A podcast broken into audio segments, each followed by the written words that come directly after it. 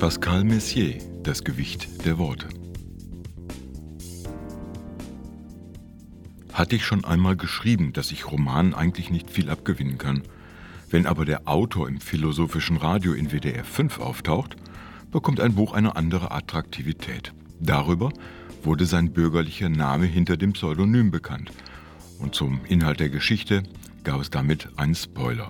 Am Ende kaufe ich solche Bücher dann doch. Pascal Mercier, bürgerlich, Peter Biri, geboren 1944 in Bern, ist ein Schweizer Philosoph und Schriftsteller. Leute wie Biri schreiben keine normalen Romane. Diese Bücher sind mehr als nur Vertreiben der Zeit oder einfach Unterhaltung. Philosophische Fragen kommen ins Spiel.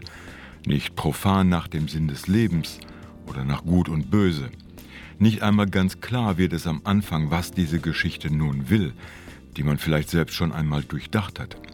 Ob es um Worte, Sprache oder um die Zeit geht oder vielleicht alles davon. Je tiefer ich in die Geschichte eintauchte, desto mehr interessierten mich die dahinterstehenden Grundfragen.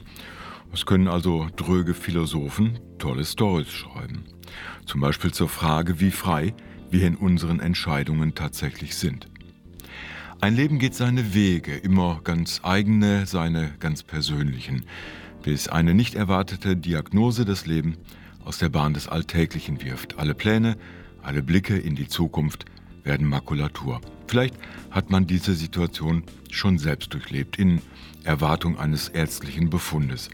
Hatte ich selbst in den 90ern, bevor sich dunkle Punkte in der Leber als harmlose Zysten herausstellten, nach einem nicht gerade entspannten Urlaub zwischen Arztbesuch und CT-Termin, grinste dann der Radiologe und meinte, das ist Wasser, das sind nur Zysten. Tschüss. Genau an diesen Moment erinnerte mich die Geschichte von Simon Leyland, bis sich herausstellt, dass Röntgenbilder vertauscht wurden. Doch nach der Erleichterung folgt eine merkwürdige Phase. Neue, andere Fragen tauchen auf, wie es weitergeht, was man mit dem wieder neu gewonnenen Leben nun anfängt. Während der eigentliche Auslöser, das Vertauschen von Röntgenbildern, nur eine Art Initialzündung ist, folgt der Rest des Lebens des Simon Leyland eigenen Regeln. Weil das Leben nach der Erlösung nicht mehr das gleiche ist. Doch wer ist verantwortlich? Der Arzt, der nicht den Namen auf dem Röntgenbild, sondern nur auf dem Umschlag gesehen hat? Die Umstände? Diese Frage beantwortet Biri nicht. Der Reiz des Buches liegt nicht in der Geschichte selbst. Es sind auch nicht die zugrunde liegenden, eben auch philosophischen Fragen, die den Leser bei der Stange halten. Es ist die ausgefeilte Sprache, der Reichtum an Bildern, das Abtauchen in die Gedankenwelt des Simon Leyland.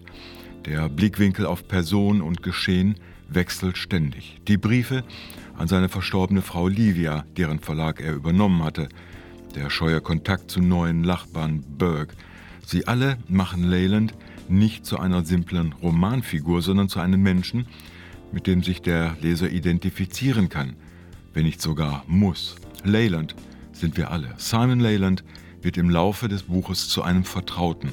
Immer wieder wechselt die Geschichte von der Vergangenheit in die Gegenwart, wie wir es auch ständig im Alltag tun. Die Linie im Buch ist nicht eine Geschichte, sondern gerade die vielen Pfade, die am Ende ein Netzwerk ergeben.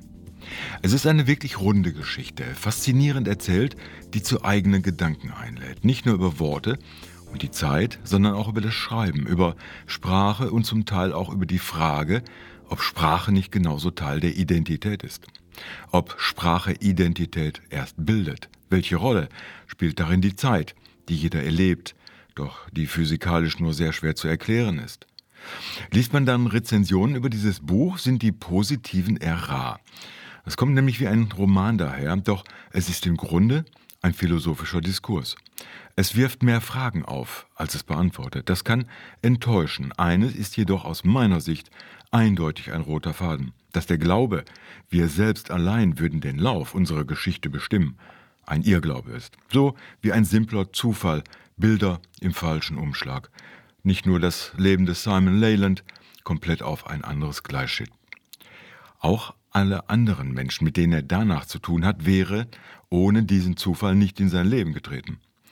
Nimmt man die philosophischen Grundfragen ernst, betrachtet die vielen Leute als Archetypen verschiedener Leben, Lässt man diese Gedanken an sich heran, ist das Gewicht der Worte ein inspirierendes Buch, das einem viele Gedanken über das eigene Leben eröffnet.